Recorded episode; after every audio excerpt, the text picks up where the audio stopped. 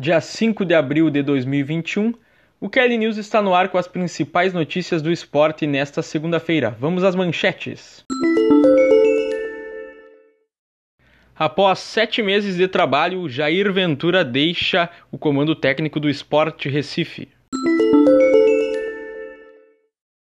Jorginho é anunciado como novo técnico do Atlético Goianiense. E Renato Portaluppi testa positivo para a Covid-19 e não estará com a delegação do Grêmio para o confronto contra o Independente Del Valle nesta quarta-feira pela pré-Libertadores. Esse é o KL News, eu sou o paulojroo e bora lá dissecar essas manchetes e outras notícias sobre o esporte nesta segunda-feira. Começando por essa dança das cadeiras nos técnicos da Série A do Brasileirão, que começou antes mesmo da grande competição nacional iniciar. A gente tem aí o Jair Ventura deixando o Esporte Recife. Foram sete meses de trabalho com 45 jogos, 14 vitórias, 8 empates e 23 derrotas. Mais derrotas do que vitórias. Porém, é, naquele estilo do Jair Ventura, um, uma defesa forte, jogando ali nos contra-ataques, conseguiu manter o esporte na Série A do Brasileirão, que era o grande objetivo na última temporada. Então o Jair deixa, de certa forma, o esporte ao menos onde ele encontrou. Agora o clube parte para outra ideia de trabalho. Especula-se o Dorival Júnior é um nome que está na pauta do Esporte Recife nesse momento para ser o novo técnico.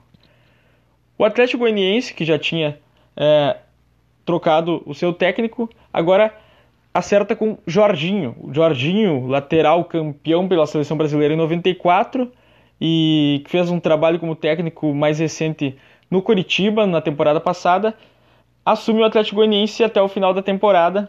Então, boa sorte ao Jorginho, que será um desfalque no time do SBT.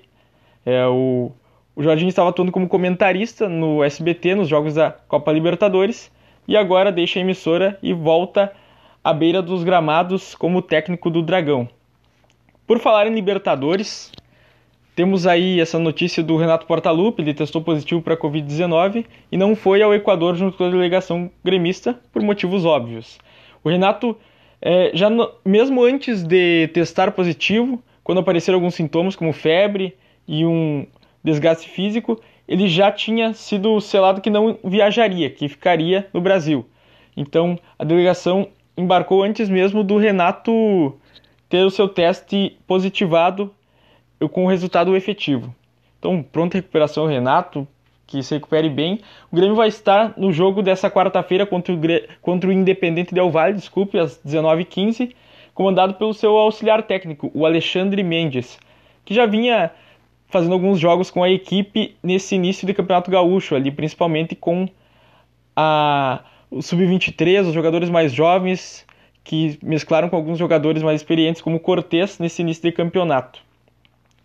O outro jogo da Copa Libertadores que envolve um clube brasileiro é Santos e São Lourenço, às 21 horas e 30 minutos dessa terça-feira. Então, o Santos é o, é o estreante dessa fase, é o brasileiro estreante nessa fase da pré-Libertadores e enfrenta o time do Papo Francisco, aí o São Lourenço, que tem o Oscar Romero e o Angel Romero, os gêmeos paraguaios. O Angel Romero, que jogou no Corinthians um tempo atrás, são destaques da equipe de Almagro.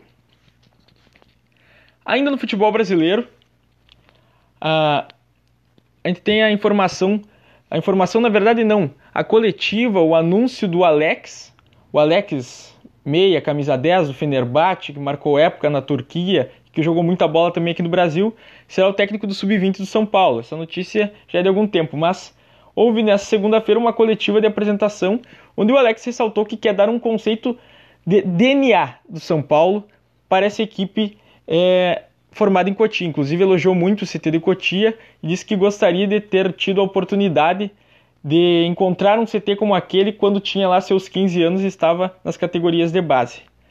Então, o Alex é uma ideia que começa a se maturar de formação de um técnico dentro do próprio clube.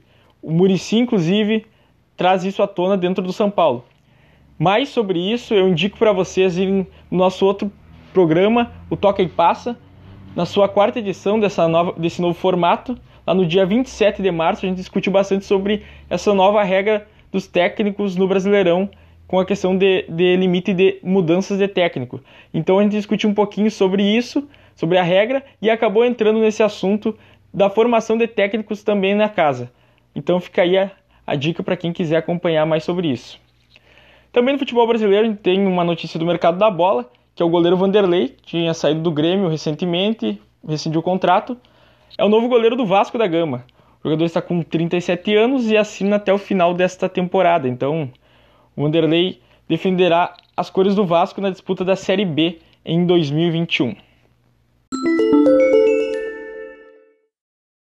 Saindo um pouquinho dos gramados, indo para as quadras, é, após uma vitória para cada lado, Minas e Praia Clube vão decidir definitivamente a Superliga Feminina de Vôlei nesta segunda-feira. Então, dependendo do horário que tu tá ouvindo esse podcast, o jogo pode já ter acontecido, pode estar em andamento. O jogo começa às 21 horas, está é, tá sendo feito todo esse campeonato numa bolha formada no CT de Saquarema, no Rio de Janeiro, e vai ter a transmissão do Sport TV 2. Então aí para quem quiser acompanhar Minas e Praia Clube na final da Superliga Feminina de Vôlei.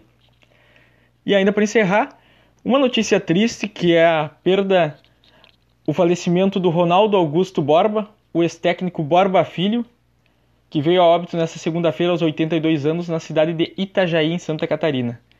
O Borba Filho, com passagens por Curitiba, por Atlético Paranaense, Londrina, vários times, principalmente no Paraná, uma personalidade marcante do futebol paranaense, sofria de um câncer na próstata. Esse foi o Kelly News dessa segunda-feira. Já sabe, arroba Kelly Esportes no Instagram, no Twitter, no Facebook. Lá tem informação, mas também tem muita interação, muita coisa para a gente conversar, para a gente interagir e compartilhar. E falando em compartilhar, pega esse podcast aqui, esse programa, compartilha com teus amigos que podem se interessar, que gostam de futebol, que gostam de esporte em geral, e se liga nos nossos outros programas aí, onde tem mais análise, tem debate bastante e tem aquela pitadinha de humor que é característica do QL Esportes. Valeu!